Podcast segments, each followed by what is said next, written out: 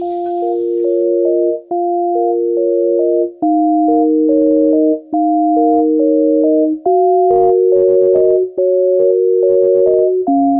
matinée se poursuit sur France Culture, matinée mauriacienne jusqu'à 12h30. Bonjour Anne Jazemski, vous êtes la petite fille, l'une des petites filles de François Mauriac. Et chaque jour, à 7h, 10h, vous viendrez euh, lire un texte que vous avez vous-même choisi et nous dire pourquoi vous avez choisi ce texte-là. Les enfants ne savent pas qu'ils mourront et il ne servirait à rien de les en avertir. Même la mort d'un camarade ne les éclaire pas. C'était pour moi un accident incroyable, monstrueux, et qui ne pouvait concerner qu'un autre que moi-même. Je me souviens que nous avions été rendre visite aux parents d'un garçon, ami de mon frère Pierre. Il s'appelait La Gelouse, le premier enfant mort dont je me souvienne. Il me semble que nous n'étions pas entrés dans la maison. Peut-être ma mère avait-elle pensé que notre vue ferait mal à ces pauvres gens. Nous demeurions sur le trottoir d'un lugubre boulevard extérieur de Bordeaux, à regarder ses volets fermés, derrière lesquels j'imaginais le cadavre frêle étendu entre cette mère et ce père, comme dans une horrible crèche. Les tempêtes de l'équinoxe furent plus persuasives que la mort pour me faire croire à la mort. J'ai appris la mort peu à peu, non en voyant ma mère toujours en deuil, non en pénétrant dans la chambre où mon grand-père s'était endormi et dont le lit ne sera plus jamais ouvert, mais en écoutant cette plainte ces derniers jours de septembre. Elle me pénétrait en ces heures chargées de destin, au seuil de ce temps qui me paraissait démesuré et qui, à lui seul, constituait toute une vie avec ses embûches, ses risques, mais aussi ses bonheurs inconnus, l'année scolaire. C'est en automne que les poètes naissent, du moins qu'ils naissaient de mon temps. Ce ne doit plus être vrai pour les automates du langage qui sont venus depuis. Mais nous, nous sommes nés à la poésie en automne, comme Jam, comme ce Jules Lafort qui aurait eu cent ans cette année. Combien sommes-nous à nous souvenir de lui? Ah, comme il connaissait l'automne. C'est là tout dans le dortoir du lycée qui rentre. Ce vent, qui se plaint au secret de mon être à travers des pins dont je me souviens, plus réels, il me semble, que ceux qui ont survécu dans le parc où je vais les revoir quelquefois, et qui, rongés du dedans, sont tous voués à périr dans quelque tempête, à être rompus comme des matures. Ce vent a commencé de me parler à l'oreille vers ma dixième année.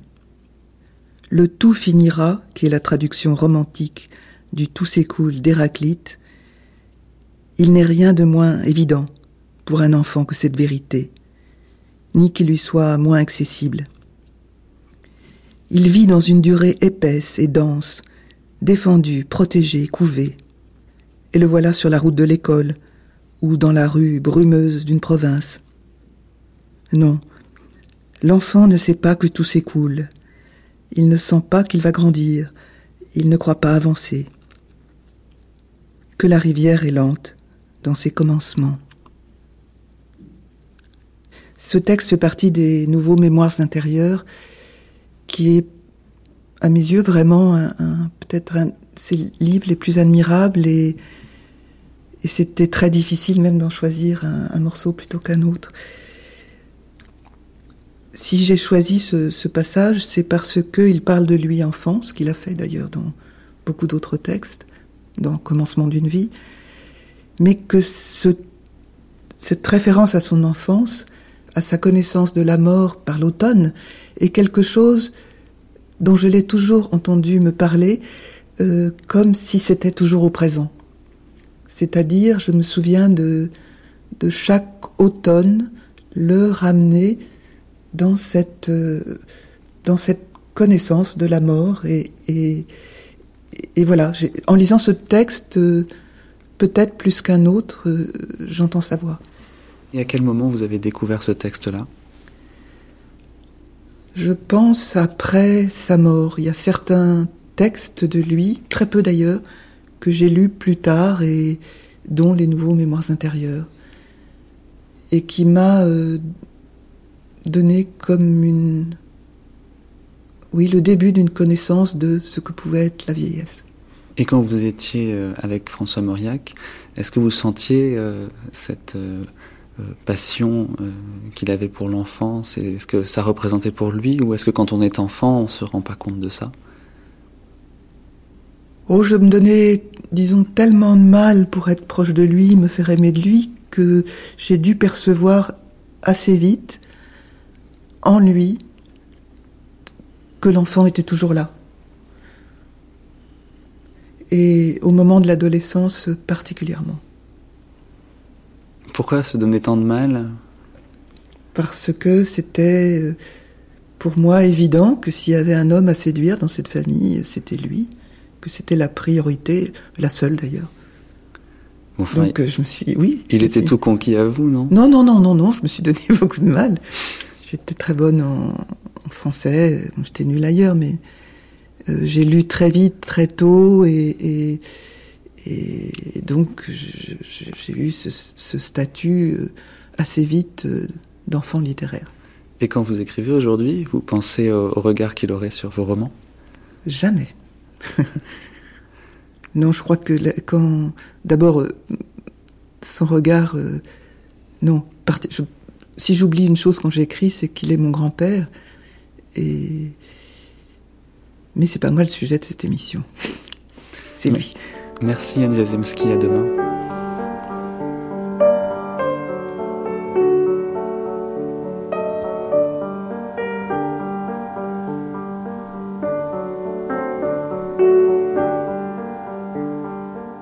Les vrais Mauriaciens reconnaîtront facilement la bande originale euh, du film Thérèse d'Esquerou, une bande originale de Maurice Jarre, un film euh, de Georges Franju, tiré du roman de François Mauriac. C'était en 1962.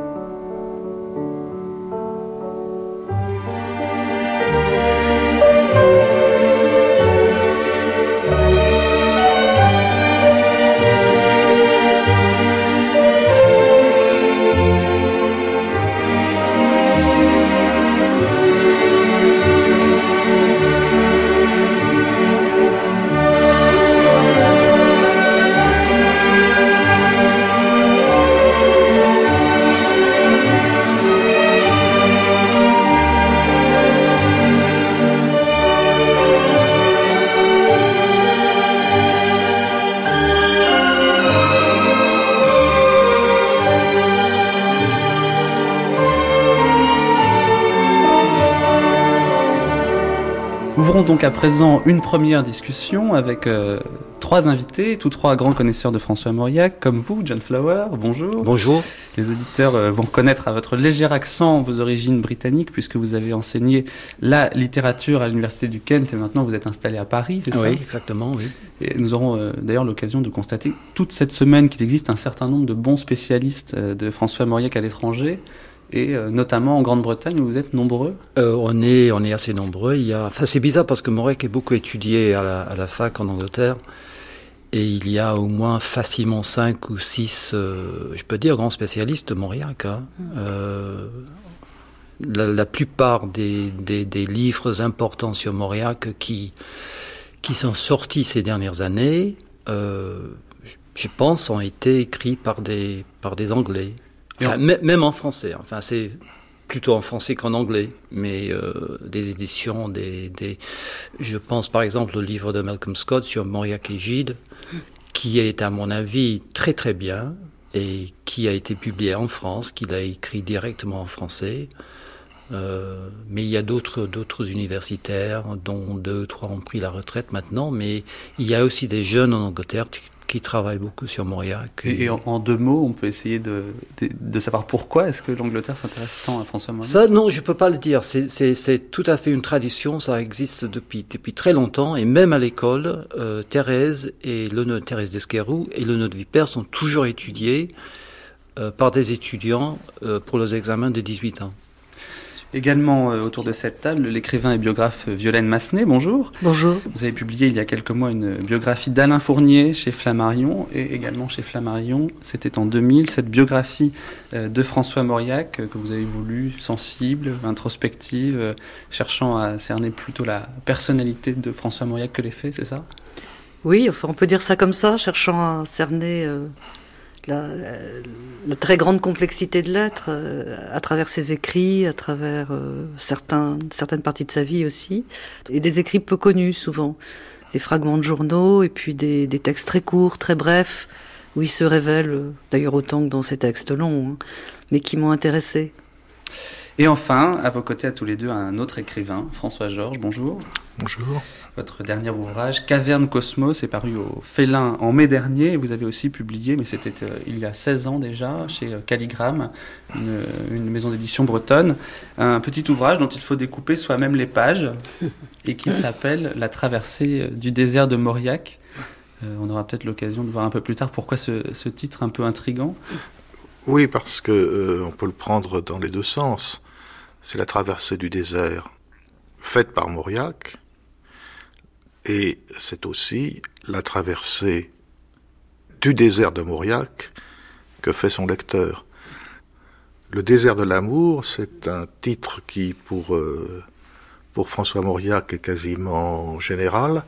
Et vous m'avez fait penser là euh, à Raymond Aron, qui enseignait, lui, euh, c'était pas, c'était en Allemagne, mais qui faisait son, un cours de littérature et il attachait une particulière importance au désert de l'amour. Et vous, vous avez rencontré Raymond Aron dans la rue un jour et vous lui avez demandé pourquoi le désert de l'amour, c'est ça euh J'avais essayé de le faire parler et puis euh, c'était un petit peu rétracté, il avait une réponse un peu évasive.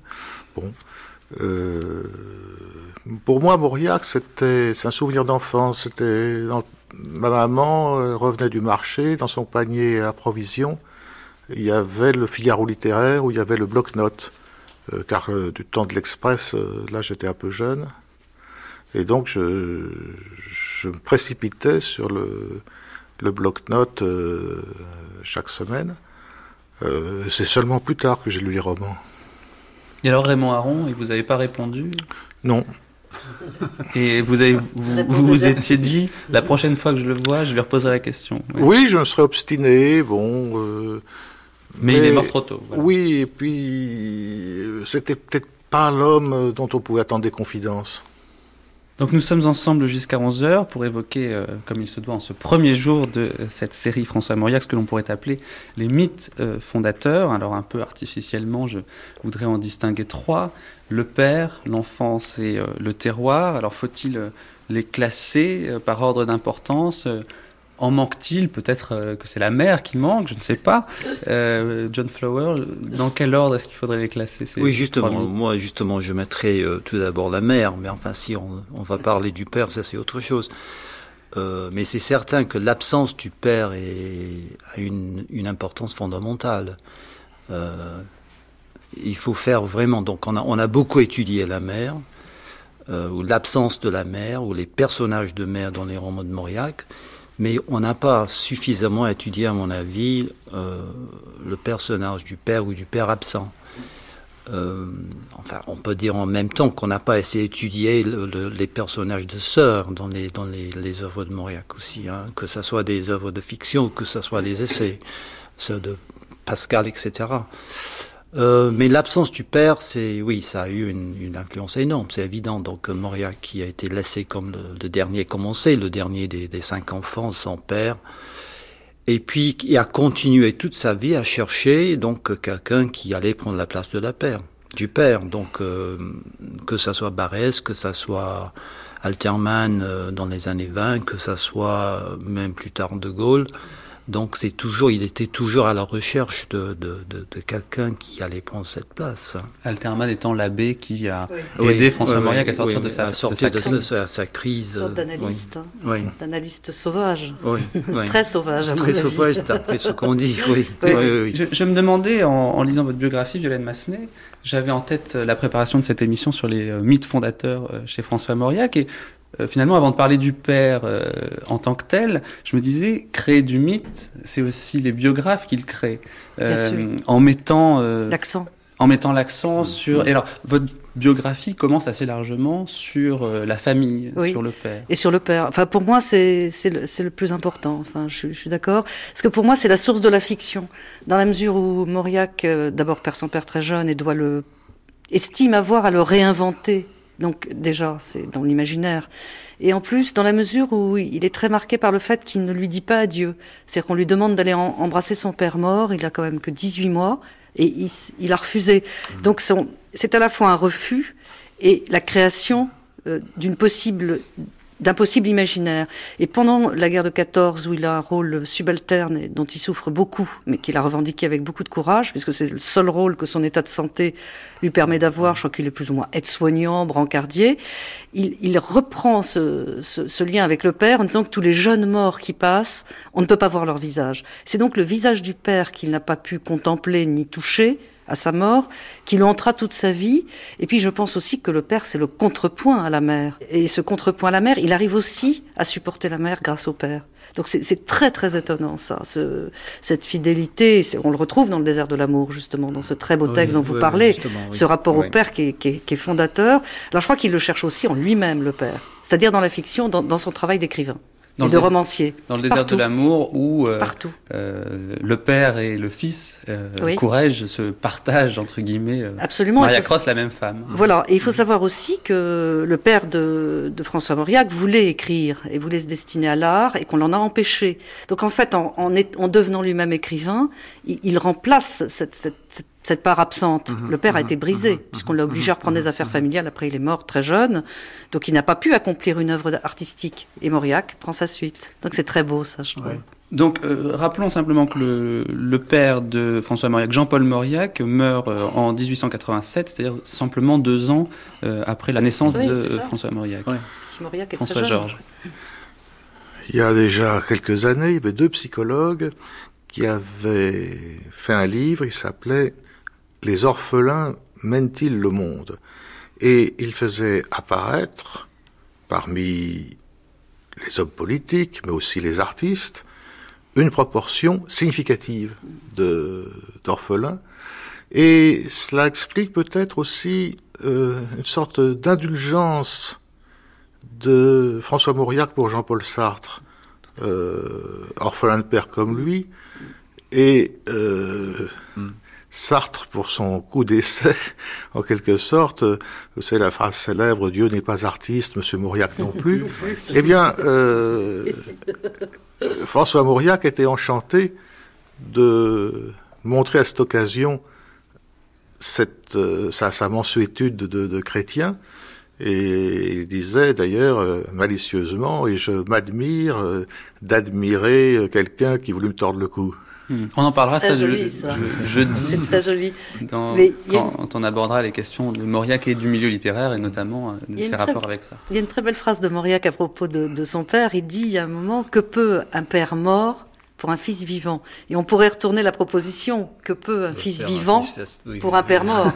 Et c'est aussi une des dimensions de Mauriac, c'est euh, réinventer. Et, et c'est vrai que c'est le visage qui veut réinventer. Ce visage, c'est le visage de la fiction pour moi. Mhm. Et aussi le visage politique, puisque dans ses engagements politiques, il est assez fidèle à ce qu'aurait sans doute euh, été son père, ce qu'on peut imaginer tout oui, c'est-à-dire euh, sans doute euh, laïque, enfin laïque non, Mauriac enfin, pas, mais... il est souvent du côté, des, oui, il se retrouve du côté des laïcs. Et toujours, toujours très critique, et toujours, très critique toujours, toujours prêt à prendre une position qui n'était pas qui n'aurait pas dû être la sienne. Oui, c'est ça qui est merveilleux. Oui. Ce qui est d'extraordinaire chez Mauriac, c'est sa capacité à rectifier sa position. Oui. Au début de la guerre d'Espagne, il est plutôt du côté de Franco. Et quand il voit les atrocités commises par les franquistes, alors il se révolte. Avec cet argument aussi, on dit mais les autres font à peu près autant. Ah oui, mais attention, moi, je parle de, de, de, gens qui prétendent agir au nom du Christ. Les autres, après tout, bon, c'est pas mon affaire. Et de même, euh, au début, euh, on nous bassine avec ça. Bah oui, au début, bah, il trouve que Pétain c'est pas si mal parce qu'il n'a pas du tout envie que que son fils Claude euh, aille se faire tuer. Et puis quand il voit les mesures prises par euh, Pétain et par le régime de Vichy, alors de nouveau, il se révolte. Immédiatement. Exact. Mais alors, euh, John Flower, vous parlez tout à l'heure de, de Barès, puisque le glissement politique se fait fait comme ça, de cette manière. C'est vraiment un père de substitution, vous diriez ça? Moi, je le dirais, oui. Oui. Euh, Pourtant, ils se voient quasiment pas. Ils se sont quasiment pas vus. Euh, oh, ils se sont vus plusieurs fois. Quand même. Euh, oui, mais de manière assez formelle. Assez formelle, mais Mauriac était invité chez lui, donc il a connu Madame Barès, il a connu la famille, il est allé chez lui, donc. Tout à fait. Et je pense, je, là, je, je ne sais pas si on l'a jamais fait, mais il y a quand même, il y a une correspondance Mauriac-Barès. Très intéressant. On a publié certaines, certains éléments, mais à mon avis, à, ma connaissance, il reste, il reste à, publier. Je voulais dire un petit mot à ce sujet. Il y a un roman qui n'est peut-être pas le plus connu, mais qui que, moi je, trouve formidable. Il s'appelle La chair et le sang. Hmm. Et euh, parce que c'est euh, à la fois la relation entre les classes sociales, entre les sexes, entre les générations, euh, entre catholiques et protestants. Et dans ce livre, euh, il est question d'un jeune homme qui se suicide, ce qui euh, aurait été inspiré par le triste sort du neveu de Barès. Charles de Mange. Charles de Mange. Oui, exact. Oui, oui, oui. Je, je, voudrais lire un petit passage de, de la traversée du désert de François Mauriac, de, de, de vous François Georges, et puis vous me direz après euh, ce que vous en pensez, ce que vous pensez de ce que vous avez vous-même écrit, ainsi que vous autres autour de la table. Les morts s'assouvissent à travers les vivants, délivrent des passions ancestrales à l'occasion de leurs navrantes aventures. Le fils réinvente sans le savoir les gestes du père qu'il n'a pas connu, car le père, pour Mauriac, c'est l'inconnu bien-aimé, réduit à une photographie accrochée au-dessus du lit maternel. La mère a, donc, en fait, euh, d'une certaine, façon, c'est aussi elle qui entretient un peu la mythologie euh, du père. Oui, mais ça, c'est assez normal. Et, là, le, récit de Sartre dans les mots est tout à fait proche. Euh, qui était mon père, bah, c'était une photo dans un cadre qui a disparu d'ailleurs quand ma mère s'est remariée. Euh, il, y a, une différence puisque euh, Madame Mauriac, mère, ne s'est pas remariée. Sinon, mon texte, alors à part ça, c'est de la paraphrase. Hein. C'est mieux qu'une paraphrase. Oui, oui, c'est mieux qu'une paraphrase. C'est une paraphrase mise en forme. Très belle en tout cas, très belle. Et je trouve que c'est très juste. Il y avait aussi un chapeau, je crois, du père. Ah le chapeau revient souvent. oui, ça, ça quand même, il y a un élément matériel auquel euh, Mauriac s'accroche parfois. Et il, parlait de leur père euh, en disant toujours pauvre papa. Mhm.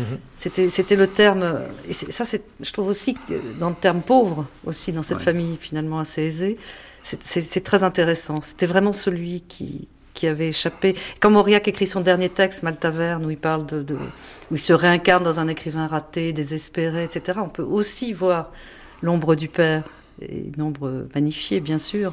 Et puis on pourrait dire un mot, euh, John Flower peut-être, de euh, la façon dont des écrits de Jean-Paul Mauriac ont été retrouvés ah deux ou trois ans après la mort de François Mauriac par euh, Claude Mauriac. Donc, Non, je ne peux pas vous, vous dire beaucoup. Hein. Tout ce que je sais qu'il y a des écrits de, du père de Mauriac à la bibliothèque municipale de Bordeaux.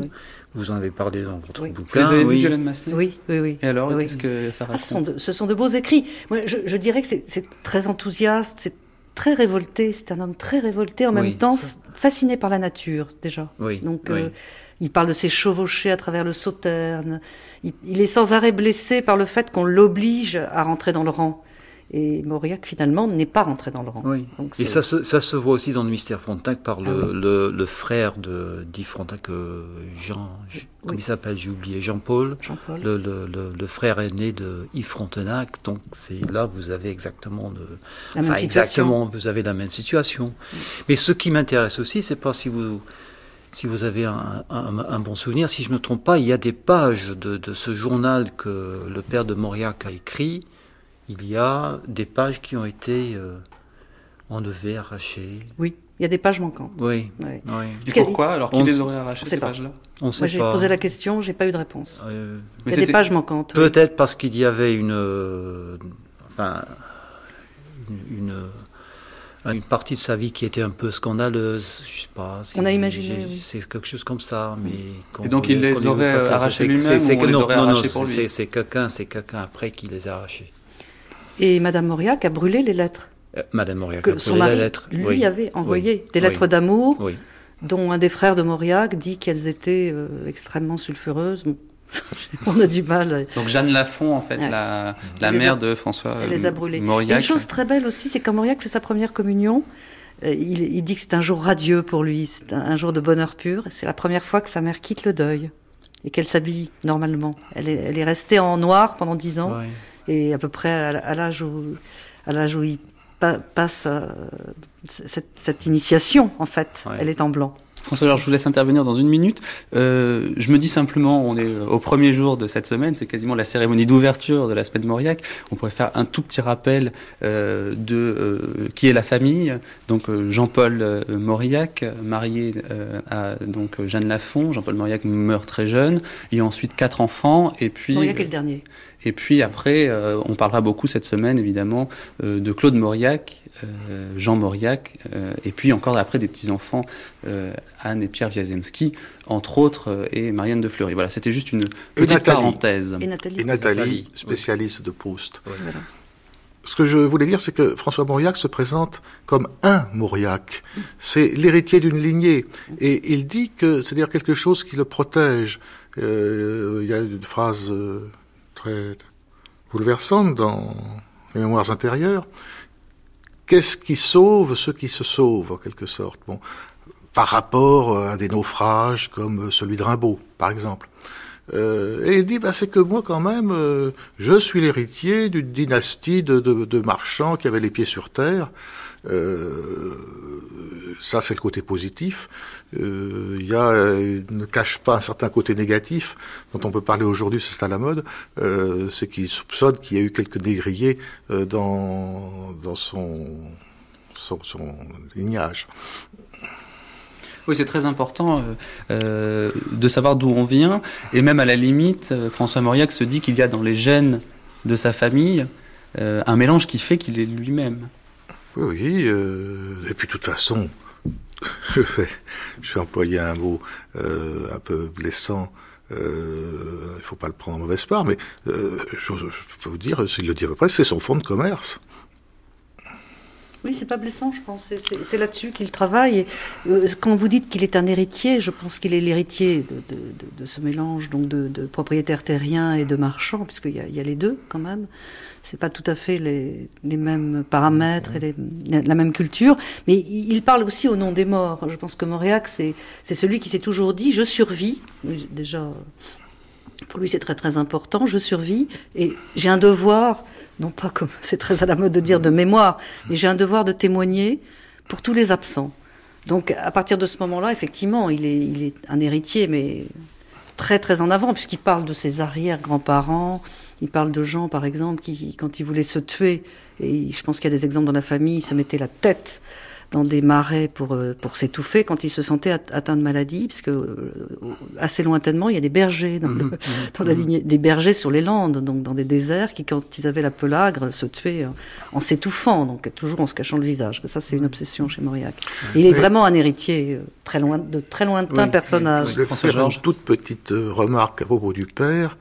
Euh, dans plusieurs textes, Mauriac euh, reprend à sa manière la légende, euh, la légende goethéenne du roi des aulnes. Euh, mais en, en, inversant, puisque justement c'est pas l'enfant qui, qui, meurt, c'est le père. Et euh, en même temps, bon ben, euh, c'est un des thèmes du cette, cette réorganisation du thème du roi des Aulnes. Vous l'avez par exemple dans le Sagouin. Oui, dans le Sagouin, oui. oui. De toute façon magnifique. Est-ce que je peux dire, bien sûr, il ne faut pas quand vous avez cité, enfin vous avez vous avez cité les, les noms de la famille, il faut pas il faut pas oublier non plus hein, Jean-Louis l'oncle qui a plus ou moins pris la place euh, du père, euh, précisément. Du père, ouais, à un certain moment, donc euh, pendant des années. Donc qui a élevé, et, enfin, qui était le tuteur de oui, qui était le tuteur de, et de, ses frères, des, des enfants, qui a, j'imagine, enfin je connais pas les détails, mais j'imagine qu'il a beaucoup aidé sa mère. Il a beaucoup aidé. Donc, et euh... il était très différent d'elle, puisqu'à un oui. moment, dans un repas de famille, à propos de l'affaire Dreyfus, l'oncle se lève et s'en va, et Mauriac dit que sa première prise de conscience politique, c'est oui. sur ce silence, oui. parce qu'il était Dreyfusard, et évidemment tous les autres non. Il se lève, il s'en va et le repas s'arrête. Et qui, Ça, qui prenait régulièrement de la viande le vendredi. Voilà. voilà. Encore, un, encore, un, personnage qu'on retrouve euh, par exemple dans le mystère Frontenac. Euh, voilà. Oui. un double du père. Au oui, oui. Mais il faut romans... ajouter aussi que ce qui est, ce qui est vraiment bizarre, c'est qu'il n'y a pas de mariage heureux dans les romans de Mauriac. Même dans le mystère Frontenac, on, on ne voit pas le mariage parce que le père est déjà mort. Donc, euh, si, vous, si vous examinez vraiment de près tous les autres romans de Mauriac, il n'y a pas un seul mariage heureux. Je voudrais qu'on qu'on glisse un petit peu euh, sur une autre thématique. Euh, on parle de, du père absent. Commençons peut-être par lire ce passage des Mémoires intérieures. Aujourd'hui, je fais semblant de ne pas voir ce petit-fils qui joue près de moi. Il cache des trésors et le bouton de nacre qu'il ramasse concentre pour lui seul tous les feux d'une aurore. Il ne sait pas que cette aurore errera toute sa vie au bas de son ciel et que, vieillard, il la verra resplendir encore lorsqu'il tournera la tête une dernière fois on a l'impression que euh, Mauriac semblait vivre dans un état permanent de nostalgie, comme si euh, chaque seconde passée était déjà regrettée. Oui, euh, sans vouloir être sarcastique, quand Mauriac est à Bordeaux, il dit ah, comme c'est bien d'être à Paris, et quand il est à Paris, il regrette Bordeaux. quand il est à Weimar, il veut être à Malaga, sur les maisons de vacances il est comme ça dans cette nostalgie immédiate. Euh, c'est-à-dire que il, est, il a 20 ans, il se trouve vieux. Il a 15 ans, il se trouve vieux. Il a 10 ans, euh, il a la nostalgie de l'enfance à 10 ans, quoi, si vous voulez, presque, non? Oh, je crois que c'est absolument, oui, c'est absolument central. Donc, euh, Mauriac cherchait toujours à recréer une atmosphère qu'il a. Enfin, il faut faire attention parce que chaque fois que Mauriac parle de son enfance ou de son adolescence, donc il crée encore une fois, il, y a un mythe quelque mm. part. Donc c'est pas nécessairement ce qui s'est passé, c'est une, une vie, enfin pas totalement imaginaire, mais c'est une vie euh, qu'il euh, enfin, qu'il imagine. Je sais pas comment, comment m'exprimer. Oui, mais, je, comprends, je, comprends, très bien ce que vous voulez dire. Je crois que c'est quand même lieu, c'est lié à des, à des lieux aussi au lieu où il pouvait s'épanouir, parce que il n'est pas du tout nostalgique de, de ces années d'école qu'il décrit peut-être en les mythifiant également comme un... Sauf quand il a échappé à l'école pour, pour, rentrer à la maison pour retrouver sa mère. Il n'est nostalgique que de la partie familiale, fraternelle. Il a quand même grandi dans une fratrie et avec une mère qui était à la fois très exigeante et très aimante. Donc double.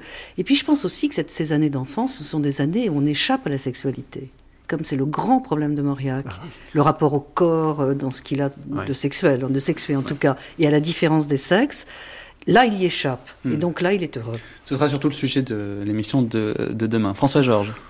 Oui, on a parlé de fratrie, même si c'est pas un personnage qu'on retrouve tellement dans ses romans, euh, on peut quand même parler de la très grande affection qu'il portait à son frère Pierre, et euh, qui d'ailleurs euh, lui a posé un problème puisque Pierre était pétiniste.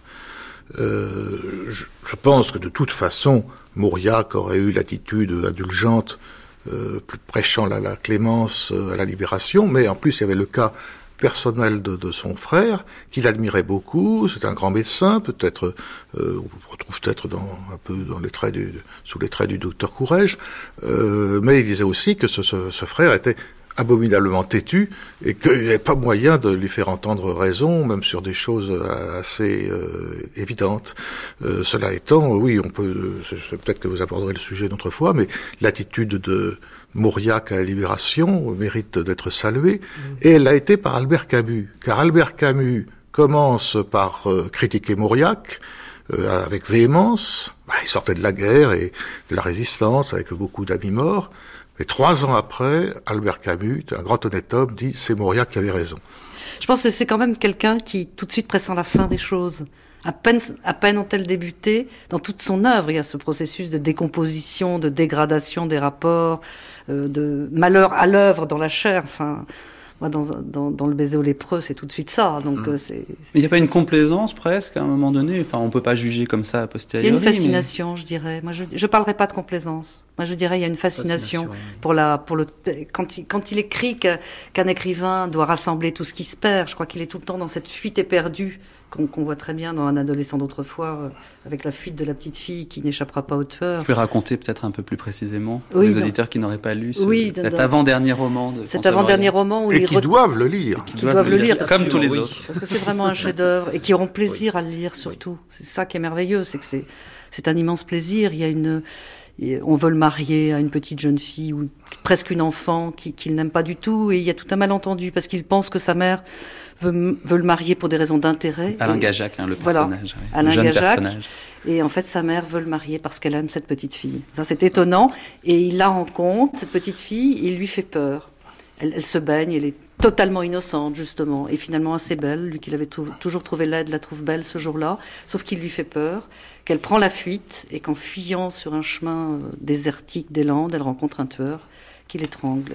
C'est un roman extraordinaire. Sur le seul polar de François Mauriac Ah, oh non, non, non, Les Anges Noirs. Il y a beaucoup d'éléments policiers chez Mauriac. Oui. Thérèse d'Esquerou, quand même.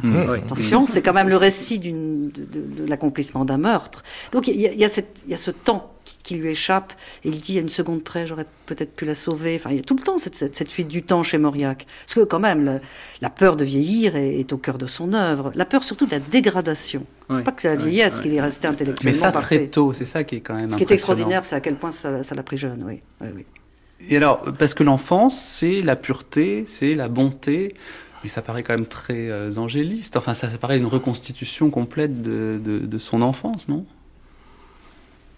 C'est un état de très grande proximité avec la nature. Moi, je ne pense pas tellement, évidemment, parce qu'il y a tout un discours sur l'enfance qui est peut-être un peu attendu sur la pureté. Je crois que c'est un état d'innocence parce que cet état-là est très lié à la nature et très lié à des sentiments très forts. Par exemple, l'amour pour la mère qui est un sentiment là tellement évident. Je veux dire, quand il se décrit proche de sa mère, mettant sa tête sur son épaule, c'est voilà, il n'y a rien à dire. c'est intact. Vous, parliez justement d'un adolescent d'autrefois. Donc, dans ce roman, Alain Gajac, le héros du roman, a une affaire amoureuse avec une, jeune femme qui est plus âgée que lui. Et donc, quand vous lisez, quand vous lisez ce roman, toutes les descriptions que vous avez des, relations entre ces deux-là, c'est comme si elle, Marie, est une espèce de mère. Oui. Il se laisse trouver sa tête toujours contre son épaule. Il se laisse percer par, par Marie. Donc, euh, François Georges. Oui, à propos du rapport à la nature, je voulais dire que Mauriac est à la fois catholique et païen. Mais au fond, c'est ça le vrai catholique. La grande force de l'Église, c'est qu'elle a su récupérer, euh, autant que faire se peut, euh, le, paganisme euh, lié à la ruralité. Et effectivement, il y a des textes de Mauriac où, au moment de Pâques, euh, deux choses se conjuguent. Euh, la résurrection du Christ, bien sûr, mais aussi celle des arbres qui retrouvent leurs feuilles. Mm. Quand, on pense que Mauriac embrassait les arbres, on sait quelque chose qu'il décrit, mais c'est vrai que c'est quand même pas commun. Je propose qu'on y revienne vraiment dans, un tout petit peu de temps. Je terminerai quand même avec euh, cette question de l'enfance et du mythe de l'enfance. On a l'impression qu'il a à un moment donné envié quelqu'un comme Malraux, euh, qui finalement, lui, bon, n'avait pas aimé son enfance, ou plutôt pour qui l'enfance n'était pas importante. Et finalement, c'était un adulte, quoi. C'était un, homme, un vrai, on a envie de dire. Euh, ça vous paraît juste comme analyse? Ah, ça me paraît juste qu'il ait envié Malraux, je sais pas si Mal... Malraux était plus adulte que Mauriac, je crois pas beaucoup aux adultes. Je pense qu'en tout cas, euh, Mauriac se, sent un exilé c'est ça qui est intéressant. Il est exilé du père, il est exilé de l'enfance, parce qu'on est, on est tous exilés. Mais pour lui, c'est plus important. Là, il rejoint Alain Fournier là-dessus. C'est-à-dire qu'on ne se remet pas d'une enfance heureuse. Hmm. John Flower sur ce thème? Oui, enfin justement, c'est bizarre que vous avez cité Alain Fournier dans ce, dans ce contexte, parce que euh, je viens de lire un, un, compte rendu que Mauriac a fait dans les cahiers de l'amitié de France de, du roman de Fournier, où il dit plus ou moins ça. Donc, euh, il critique un tout petit peu le roman parce qu'il y a certains excès, mais au fond, donc c'est toujours, donc, on est à la recherche de, de, ce, de ce moment de l'enfance, de pureté, de et d'intensité. Et d'intensité, voilà. Il ne faut pas parler que de la pureté, il faut parler de l'intensité des sentiments. quoi l'intensité des sentiments On peut se laisser aller. Je veux dire, on peut rester trois heures à regarder. Euh, une grenouille euh, ou à traquer je ne sais quoi, à chercher une odeur de menthe. Enfin, il parle aussi des petits bateaux qui faisaient naviguer sur la hure. On peut embrasser sa mère sans problème et se blottir contre elle. On ne pourra plus le faire adulte, ou moins, autrement. Et, cette, euh, cette violence des sentiments, parce qu'il y a une grande violence dans l'enfance. Hein. D'ailleurs, il y avait de la violence entre ses frères et sœurs et lui, puisqu'il a quand même reçu un petit coup sur l'œil qui l'a fortement marqué. Il a un peu défiguré, à qu'on l'appelait Coco Belleuil, comme il le raconte Légèrement, dans les archives qu'on entend. Donc l'intensité, l'état d'innocence, oui, je crois que c'est... François Georges Il y a un petit livre de Mauriac qui est tout à fait admirable, c'est Le commencement d'une vie. Mhm. je, je, le recommande euh, à nos auditeurs. À part ça, on a parlé de Malraux.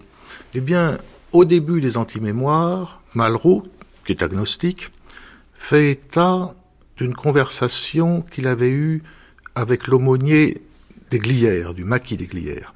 Et il lui demande, bon, quel, bilan il fait de ses années de, prêtre. Et le prêtre répond, j'ai appris deux choses. D'abord, que les hommes sont plus malheureux qu'on ne le croit, et ensuite qu'il n'y a pas de grandes personnes. Ben, ça, c'est mauriacien. Ça, c'est Mauriac. Il n'y a pas de grandes personnes. C'est ça qui fait la beauté de ces textes aussi. Et le malheur de François Mauriac, c'est qu'il est malgré tout euh, obligé d'être une grande personne. Et même un personnage. Les personnages d'enfants, euh, chez François Mauriac, il n'y en a pas beaucoup euh, qui soient très heureux. Vous en avez trouvé? Euh, Non. Non. La réponse euh, immédiate, c'est non. non. Alors moi, j'ai cherché, j'en ai trouvé un. Alors, Violaine Massenet, votre, votre personnage d'enfant heureux. Le personnage d'enfant heureux, c'est vraiment une pirouette. Et pour moi, c'est Mauriac, parfois jeune, quand il se décrit dans le commencement d'une vie, quand, euh, quand il revient sur son enfance. Oui, mais il y a des éclats de bonheur, oui, en tout cas. Mais à, à, mon avis, il faut toujours faire attention. Les, les commencements d'une vie, oui, c'est mm. un beau texte, mais quand même, il a écrit quoi en 24, 25, 26 25, par là? Oui. Euh, donc, il faut toujours faire attention quand Mauriac parle de son passé. Bien que ça soit dans le commencement d'une vie, que ça soit dans ce que je crois, euh, que ça soit dans les mémoires intérieures ou nouveaux mémoires intérieures. Donc il faut toujours faire attention parce qu'il fait, il, il, fait une sélection. C'est donc il, il, il fabrique, il, construit un passé qui a peut-être existé, mais qui il construit, il construit, un peu deux passés, c'est-à-dire que quand ça l'arrange, son enfance est merveilleuse, oui. et quand ça l'arrange, son enfance est triste. Euh, il y a un passage étonnant dans Le désert de l'amour où il décrit le, le fils Courrèges hein, comme enfant dans le, le, le, le train, tram, je sais plus très bien. Le tram, le tram, euh, dont la réalité est tout à fait médiocre, mais ce qui caractérise l'enfance, euh, vue à travers ce personnage, c'est une euh, faculté de fabulation, de, de, fantasmagorie. Il nous dit que le petit Courrèges s'imagine en explorateur d'un monde inconnu, euh, qui se voit comme un, un conquérant. Euh, et ça, c'est ce, ce, climat de rêve qui effectivement euh, le, se trouve dans le Grand Maulne. Parlons, Alors, en oui, parlant, oui, François Georges. Euh, ça n'a pas tellement de rapport, mais je ne peux pas m'empêcher de citer un, texte de Mauriac qui est vraiment comique, et c'est quand même assez rare chez lui, qui s'appelle Le Drôle. Oui, hein, oui, et, oui. un enfant qui est pas spécialement heureux, mais c'est le gosse à qui on n'a jamais dit non, oui. et dont les caprices, euh, et finalement, euh, qui est maîtrisé par une une maîtresse euh, qui est intelligente et qui sait quand même lui poser des limites. Enfin, c'est un texte très amusant. Euh, il n'y en a pas tellement chez Mauriac. Il y a aussi alors dans la foulée, je dois dire qu'il y a un texte tout à fait étonnant. C'est un projet de pièce de théâtre qui s'appelle Le bon jeune homme, son maître et sa maîtresse. Mmh. Et c'est comique. Euh, c'est très drôle. Bon, c'est très drôle. Euh, sauf que bon, il l'a gardé dans un tiroir. Euh, mais, mais ça, lui était très drôle, hein, de toute façon. C'est vrai, euh, et euh, drôle aussi euh, dans le genre euh, incisif. Et il disait, sur cinq euh, méchancetés, je dirais pas vacheries, qui me viennent à l'esprit, je n'en dis que deux. Je commets donc trois bonnes actions. et on peut trouver ces textes quelque part? C'est dans la Pléiade, le ah, bon jeune tout, homme. oui, oui, tout est dans la Pléiade. Oui. Heureusement, là. Pour clore ce chapitre, euh, un, un, petit extrait sur le personnage de Luc dans le Nœud de Vipère, qui est peut-être l'enfant que j'ai trouvé le plus heureux, mais oui, enfin bon, oui. il est heureux et c'est aussi oui. parce qu'il meurt. Euh, C'est-à-dire voilà. qu'il n'a voilà. pas le temps d'être malheureux. Euh, la pureté chez lui ne semblait ni acquise ni consciente, c'était la limpidité de l'eau dans les cailloux. Luc sortait des mains du potier intact et d'une parfaite grâce, mais moi, je sentais ma difformité. Donc voilà. c'est toujours l'enfance contre la vieillesse, contre l'âge. Euh, je voulais qu'on aborde peut-être pour terminer un, dernier mythe euh, que nous avons annoncé, euh, qui est celui du terroir, celui des lieux. Alors, rappelons peut-être brièvement, John Flower, est-ce que vous voulez bien le faire pour nous, les différents lieux de François Mauriac et un petit peu ce que chacun a représenté, a pu représenter dans sa vie? Oui, bon, essentiellement commencé, donc il parle presque pas de Paris, donc il y a des éléments où il parle de Paris dans le désert de l'amour, dans ce qui était perdu. Il a pourtant dans, passé la, dans, la plus dans, de dans le Vipère, mais il a passé le plus grand temps de sa vie à Paris, oui. euh, et quand il dit François Georges, quand il est à Paris, donc euh, il a envie d'être à Malaga. Quand il est ailleurs, donc il a toujours, il, veut toujours être ailleurs. Mais essentiellement, donc ce qu'on a dans, dans ses écrits, donc c'est où euh, les Landes, évidemment, les pins. Donc, comme on sait, on parle toujours des pins dans Thérèse d'Esquerou, ou autour de Malaga et les vignes. Et donc, ce qui m'a toujours frappé, c'est que dans un roman comme Le nœud du vipère, par exemple, il y a euh, ce mélange d'un monde chrétien et d'un monde païen. Mm. Et c'est comme si, enfin, on a, on a très souvent dans les romans de Mauriac, on a un cycle du monde naturel. Le, le, monde de la nature, que ce soit le temps, que ce soit les animaux, que ce soit les plantes, n'importe quoi, mais il y a une totalité d'un monde du monde de, de, la nature. Et ce qui est très réussi, à mon avis, peut-être, euh, c'est dans le, le, le vipère, où ça c'est vraiment extraordinaire. Il a pris le cycle de la nature et il a, si je peux le dire, il a greffé sur le cycle de la nature, il a greffé le cycle de chrétien, de, oui. parce que bon, vous avez Louis qui, qui meurt en hiver, mais qui est assuré de, de, trouver Dieu. Il a trouvé Dieu et donc on sait que, donc, comme les vignes, il va renaître.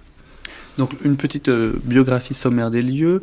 Euh, François Mauriac naît à Bordeaux, il euh, passe ses vacances à Saint-Symphorien, donc c'est dans les Landes, et également à Malagar, mais moins. c'est surtout Saint-Symphorien. Il était à Malagar la première fois quand il avait 17 ans, quelque voilà. chose comme ça, oui. oui. Ensuite, à 18 ans, il quitte Bordeaux pour Paris, et puis en 1927, après la mort de sa mère, c'est lui qui va hériter voilà, de Malagar. Finalement, Malagar, c'est à nous. Ouais. Oui. C'est quand même un cri du cœur. C'est le lieu du père, Malaga. Oui, et, c'est du côté père, oui. Et il y a également un autre lieu qui est Weimar, qui est apporté par euh, du côté de sa femme. Donc ça, ça se trouve euh, bah, du côté de Roissy. je ne peux pas m'empêcher de faire une remarque. L'autoroute passe tout près de Weimar. Et on a posé la question à François Mauriac. Est-ce que ça vous dérange? Lui ai dit, jamais je n'opposerai mon intérêt personnel à l'intérêt public. Donc, faites votre autoroute comme vous voulez. Et pourtant, il en parle. Hein, euh, oui, mais, cette autoroute qui se construit. Euh, il n'est pas content, mais bon. Euh... Il s'efface, oui. Ah, mais cette maison de Weimar, elle ne représente pas grand-chose. D'abord, c'est sa femme qui l'amène, alors qu'est-ce que euh, ça représente rien. Euh, et pourtant, c'est là où il se fait enterrer. C'est là où il... Oui, ça c'est vrai. ce qui m'a toujours, personnellement, ce qui m'a toujours surpris. Moi aussi. C'est très étonnant. Mais il en parle, enfin, transformé dans, dans ses romans, donc je pense qu'il parle très peu de, de Weimar. Mm. Donc, euh, dans, ses, dans sa correspondance, dans certains articles, il en parle. Euh, mais on n'a pas de, on, ne trouve pas Weimar comme on trouve Malaga, donc euh, déguisé peut-être. Mais, peut-être que justement c'était ça qui faisait qu'il aimait bien Weimar, c'est que là il était libre au lieu d'être obsédé par ses souvenirs très important pour son œuvre, enfin qui quand même euh, était de l'ordre de la hantise. Euh, là, Weimar, bon, bah, est un, un citadin week-end. Oui, mais de là à se faire enterrer quand même dans cet endroit-là, quand on est tant attaché que ça euh, à son terroir. Je sais pas, mais. Je pense, oui. qu'il avait fait l'essentiel. Je pense qu'il avait fait l'essentiel dans l'écriture et qu'à la limite, sa sépulture lui importait assez peu. Oui, et puis il y, a la famille, il y avait déjà des précédents. Il y a la famille Gay-Lussac qui a, qui a ça. Oui, le tombeau voisin. oui, bon. C'est pas une concession à un moment donné à la famille de sa femme Sans doute, oui, moi je pense. Et puis, moi je trouve que ce qui est très intéressant, effectivement, dans ce que vous disiez, c'est qu'à la fois Malagar, c'est le lieu de l'ouverture quand même, parce que cette terrasse, c'est la terrasse de Malagar qui le fascine. Et de cette terrasse, il voit les gens travailler, les ouvriers agricoles travailler, les, les viticulteurs. Et donc c'est le lieu de la vigne, c'est le lieu de la, du sang, du raisin, enfin de, il y a énormément de symboles. Et à Saint-Symphorien, c'est le lieu de la fermeture et, du désert finalement, parce que c'est une sorte de désert peuplé ah, de pins. Le désert. on revient au thème de du désert. François Mauriac, page 17 euh, de, de votre traversée de ce désert, François Georges. Pays secret et triste, qui n'a d'autre secret à vrai dire que sa tristesse. J'imagine que l'on parle ici de Saint-Symphorien, des Landes. Mauriac est un désert, la terre en proie à l'été inassouvi attend vainement que l'orage crève et la hache. Thérèse d'Esquerou a dû marcher trop longtemps dans le sable brûlant avant d'atteindre la source d'un maigre ruisseau. J'ai des millions, mais pas un verre d'eau fraîche, murmure le père du nœud de vipère. Alors là, il y a le côté euh, chaleur étouffante. Euh, même, euh, François Mauriac, dans ses romans, fait monter le thermomètre de quelques degrés. Mais il y a quelque chose, effectivement, c'est que ce, ce pays de Mauriac, donc dans le sud-ouest, euh, comme on disait tout à l'heure, il y a les pins, il y a les vignes. Euh, et ça, c'est regroupé chez lui, mais en fait, en même temps, c'est deux espaces différents. Totalement. Absolument. L'un représentant euh, L'ouverture, la fermeture. Violaine Massenet. L'ouverture et, le secret et la fermeture, Ouais. ce qu'il y, a- ce qu'il y a chez Mauriac, puisqu'il y a ces deux dimensions chez Mauriac, comme il, y a la dimension du père et de la mère. Donc l'ouverture, c'est la vigne, c'est Oui, c'est le vin. c'est- et c'est puis, le euh, regard aussi. C'est le fait que le regard puisse, comme ça, s'étaler calmement, avec Il calme. ne faut pas oublier non plus l'océan. Et l'océan. Donc Oui. on passe par les pins, les chemins de la mer, donc on arrive Les à chemins la de la mer. mer. On va M- arriver. MER. Oui, tout à fait. Peut-être il y a M-E-R-E le aussi, feu. mais. Il y a le feu, c'est-à-dire qu'on est Oui. menacé, dans, dans les Landes, on est menacé par le feu. Oui. Mauriac en parle sans arrêt, enfin, que tout disparaisse, que rien ne soit perdu et que tout disparaisse. C'est quand même euh, Hmm. les deux phrases euh, où on peut le retrouver. Il y a une très belle image du feu qui passe d'une cime à l'autre, euh, qui se communique comme ça de pain à, de pain, à pain. Oui, oui. Le feu, justement, la chaleur, euh, dans les mémoires intérieures, on peut lire ceci. On m'avait dit, ne sors pas avant 4 heures, même les bêtes ne sortent pas, essaie de dormir. Mais j'avais désobéi. Ces minutes sur le perron, dans le soleil de la deuxième heure, ont compté plus qu'aucune autre pour l'enfant que je fus et pour l'homme que j'étais, puisque leur thème domine seul aujourd'hui. Je prenais possession de la terre, je participais à la vie végétale, j'avançais dans un mystère que les enfants citadins ignoreront toujours. John Flower. Oui, absolument. Là, je participais à la vie végétale, c'est absolument. Ça, c'est vraiment, c'est c'est crucial. C'est mystique, hein, C'est, quasiment. c'est, oui, oui, oui, oui. Mais c'est comme j'ai dit tout à l'heure, donc euh, il a absorbé tout ce qui est, tout ce qui fait partie du monde de la nature. Il se promène beaucoup euh, en, en- en Oui, vacances? Oui, beaucoup. Oui, oui, un grand oui. marcheur. Oui, un grand marcheur. Oui. Mauriac regrettait de n'être reconnu que comme romancier et pas comme poète. C'est vrai que euh, sa poésie est tout à fait intéressante. Et alors, il y a ce poème euh, où, euh, euh, qui fait, intervenir Cybèle, la déesse de la terre, euh, qui est une, une redoutable génitrix d'ailleurs. C'est la mère absolue. Oui, Euh, C'est avait dans le. Sandatis oui, le sang d'Atis. C'est dans le sang Le d'Atis. euh, oui. Et effectivement, elle se fait engrosser. Enfin, c'est, c'est très très beau hein, dans le Sandatis. C'est oui. très violent. hein. Oui, oui. C'est une très grande violence comme poème. Il y a très très longtemps, maintenant, il y avait une très, à mon avis, une très belle thèse sur le sang d'Atis euh, comme le, Le creuset. le, le creuset de, de, de, de tout, de tout ce que Mauriac a écrit. Et Pierre Costado, qui est donc le personnage, euh, un personnage d'adolescent dans Les Chemins de la Mer, euh, rédige aussi euh, un, Oui. un poème. Oui. Euh, Atis et. Oui, effectivement. C'est- il y a- quand même-.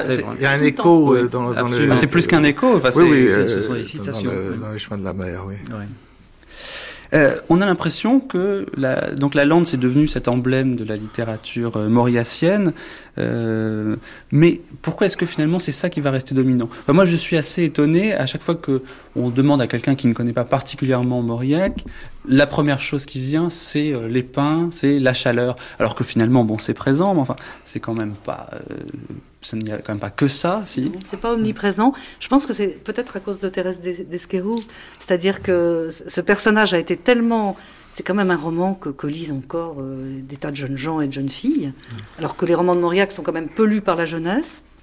Et je pense que c'est tellement fort ce personnage. Mauriac a quand même réussi le tour de force de nous faire sympathiser avec la pire des meurtrières, c'est-à-dire celle qui empoisonne lentement et avec préméditation. C'est extraordinaire parce qu'on s'identifie complètement à elle. Mauriac d'ailleurs s'identifiait un peu à elle aussi. Oui, il l'a dit, Ce oui. qui laisse perplexe parfois. Et, et ça se passe euh, dans cet univers clos, dans cette sorte de prison, de prison végétale. Je pense que les gens ont, ont identifié Mauriac à, ce roman, alors qu'en fait, il y a des tas de romans où il parle au contraire de l'ouverture du regard, de, de, cette plénitude justement de l'horizon. Mais c'est peut-être plus facile d'imaginer un endroit secret, fermé et terrifiant que d'imaginer un endroit ouvert, euh, propice à la rêverie, à l'imaginaire et plutôt calme. Et puis les mouches aussi omniprésentes. Oui, il y a, a tout, beaucoup. il y a la pluie, il y a les Oui, mouches, il y a le voilà, feu, voilà, voilà. il y a l'aridité. Oui, à propos de l'aridité. Thérèse Desquerou, je voudrais dire que Mauriac a plaidé en quelque sorte pour une meurtrière Oui. réelle, s'appelait Oui.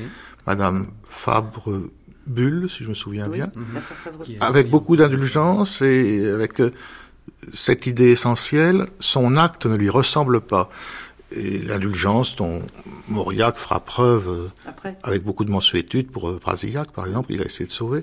Mais oui, vous avez parlé de la pluie. Effectivement, il y a aussi la pluie. Il n'y a pas que la chaleur, il y a, la, pluie.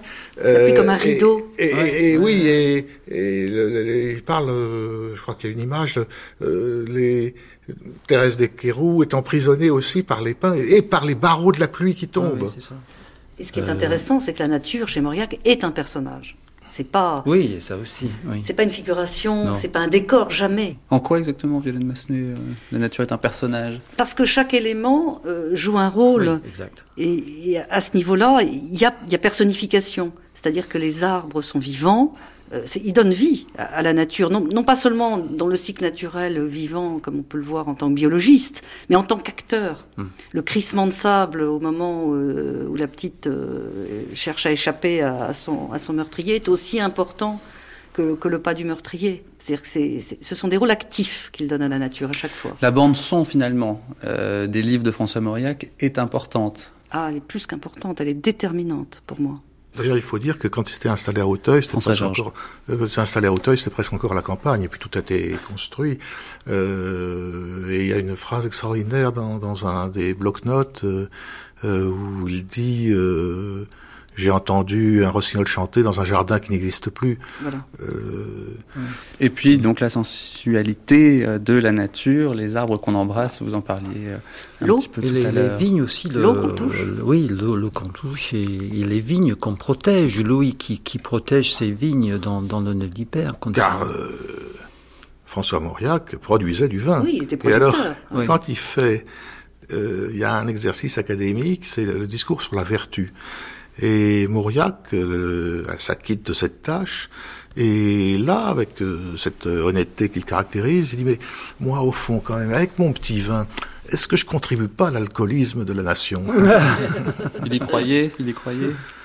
Il est scrupuleux. Mm. C'est comme il dit, euh, il le dit souvent, euh, ah quel petit catholique scrupuleux j'ai été, et puis le reste. Ouais. Il est, il est, si je peux ajouter un mot là-dessus, hein, quand on lit, il y a, il y a un, un manuscrit qui n'a jamais été publié, le, le livre des raisons, euh, qui est à Malaga. Et là, quand on le lit, on voit que Mauriac s'inquiète beaucoup de ses vignes. Euh, et de le fait que, bon, si... Euh, si le vendange a été abîmé par le, par, par le temps, donc euh, question d'assurance, etc. Mais Mauriac donnait très souvent l'impression d'être quelqu'un qui, qui voulait être dans ses vignes, qui, qui partageait la vie de ses ouvriers, etc., de ses fermiers. Mais finalement, est-ce que c'est est-ce que c'était vraiment comme ça Je... Alors, puisque cette émission se termine, il y a un mythe que volontairement nous n'avons pas euh, abordé encore, et ça annonce euh, l'émission de euh, demain. C'est peut-être le mythe oedipien. un mot de John Flower sur euh, le mythe d'Oedipe euh, chez François Mauriac. Euh, Alain Gajac dit dans Un adolescent d'autrefois J'ouvris avec délice l'une des fenêtres et me glissai dans le lit où j'avais été conçu. Ah oui. Pensée ah oui. étrange, fascinante à la fois et insoutenable. Oui, absolument. Oui, euh, que j'ai cité à plusieurs reprises. C'est absolument vrai. Donc, enfin, si vous avez si vous avez lu ce que j'ai écrit sur Mauriac, enfin surtout ces dernières années, ça c'est absolument central. C'est le, le, fait qu'il y a bon, ce mythe d'Oedipe qui, qui, qui est fondamental chez, chez, chez Mauriac. Et cette, ce passage-là que vous avez dit, c'était pas la naissance non plus, c'est la conception. Suspense donc jusqu'à euh, demain. Malheureusement, John Flower, vous ne serez pas là pour euh, nous en parler euh, plus avant. Ce sera Jean-Luc Barré, un autre biographe, Marianne de Fleury, donc euh, également petite fille de François Mauriac, et Gabriel Matzneff. L'intime et l'autobiographie, c'est demain sur France Culture.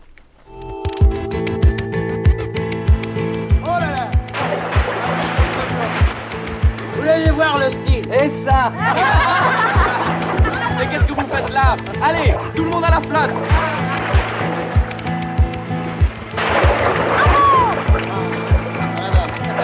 Tu vas me le payer, toi! J'adore payer C'est formidable Des voyages, de grandes traversées thématiques, des remontées dans le temps, des chemins ludiques. Jusqu'au 27 août, c'est l'été sur France Culture. Cette semaine, sur vos radios web, aux couleurs de l'été, dans les sentiers de la création, écriture du mois, femmes artistes et cinéma. Autour de la fiction et de l'autofiction, rencontre à la Villa Gilet. Un best-of femmes artistes, à travers une sélection d'archives radiophoniques consacrées aux femmes et à la création. Quelques œuvres et genres filmiques passés au crible, et une série de ciné-clubs orchestrés par Jean Douchet. Écriture du mois, femmes artistes et cinéma, sur franceculture.com pour les sentiers de la création du 31 juillet au 6 août.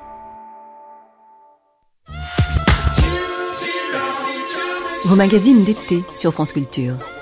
7-9, quartier d'été, deux invités, une revue de presse, des reportages. 12h45, contre-expertise. Chaque jour, en débat, le modèle social français au regard d'autres pays européens. Enfin, 18h15, l'actualité culturelle estivale, lumière d'août. 7h, quartier d'été. 12h45, contre-expertise. 18h15, lumière d'août. Bon été sur France Culture.